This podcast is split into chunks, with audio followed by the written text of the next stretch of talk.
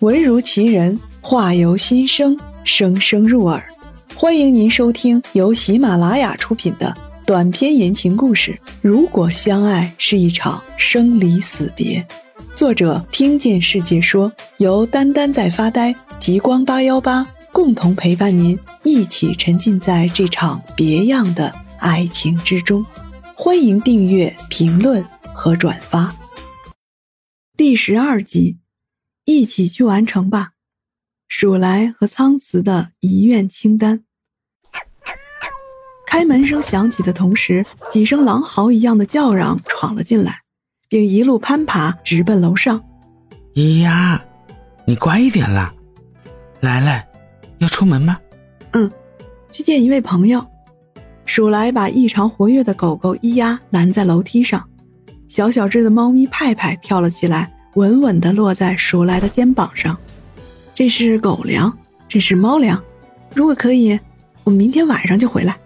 咿呀和派派可是我看着长大的，不会有问题了。那我们走了，明天见。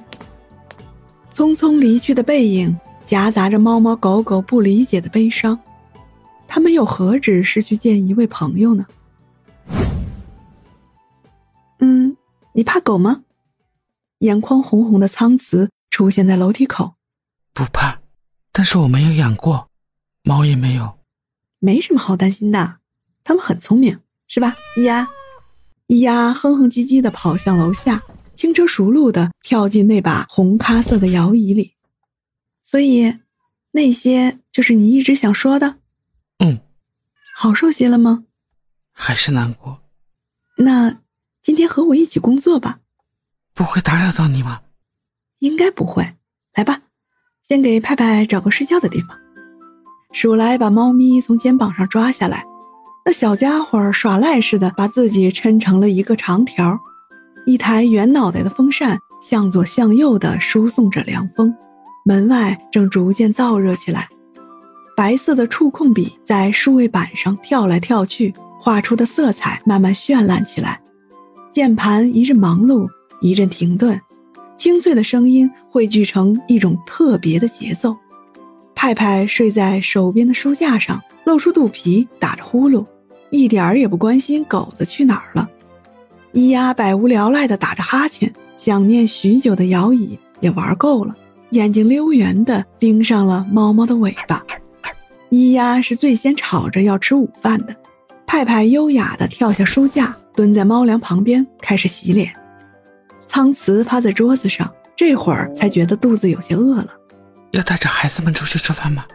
孩子们都是胆小的嘤嘤怪，点外卖来就好了。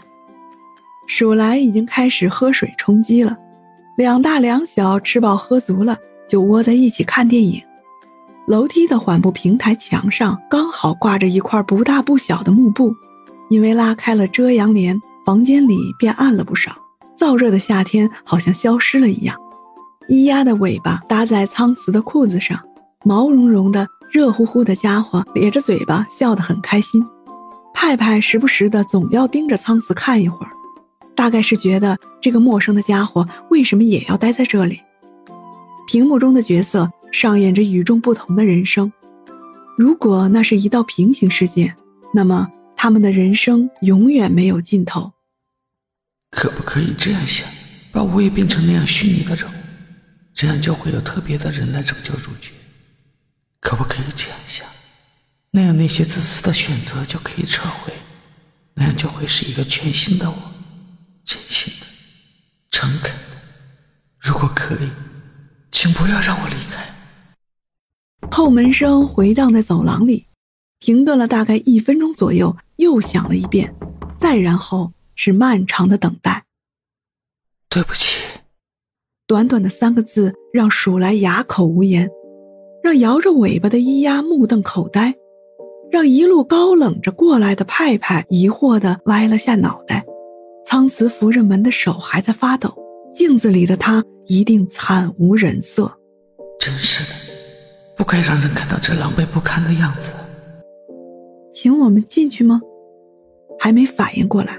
已经被人打横着抱着放进了沙发里，忍不住长出了一口气，感受着密密麻麻的冷汗。不去医院真的没关系吗？嗯，医院里的人也做不了什么。我们不来，你会好起来吗？会的。呃，是副作用吗？是。被人直勾勾的看着，实在不习惯。苍慈扭动着僵硬的脖子，把视线转移到了天花板上去。凌晨四点多发作的，有时候是会这样，像是鬼压床。但是没有鬼啊，偏偏总是这种时刻，意识特别的清醒，一点儿也感受不到身体的存在。你不知道，我第一次经历的时候有多害怕。现在也还是没有习惯，就像一个陶瓷娃娃，有了灵魂，受得到。可我属实应该是幸运的吧？迄今为止，发作的次数都还在可控范围内，多少还是有些心虚啊。说到这里，就不自觉的压低了声音。这样的话，就还有时间，让我可以去完成我想做的事。啊，所以是有医院清单了？是的，之前就一直在考虑。最近终于决定起草了。不要觉得有负担，那种东西我也有。嗯，医院清单吗？嗯，对。毛茸茸的咿呀挤在鼠来身边，听不懂两个人类在说什么，但这样靠在一起真的很开心。等到派派在屋子里巡逻够了，终于找到了一个舒服的纸箱，躺了进去。太阳已经爬到了天空的顶点。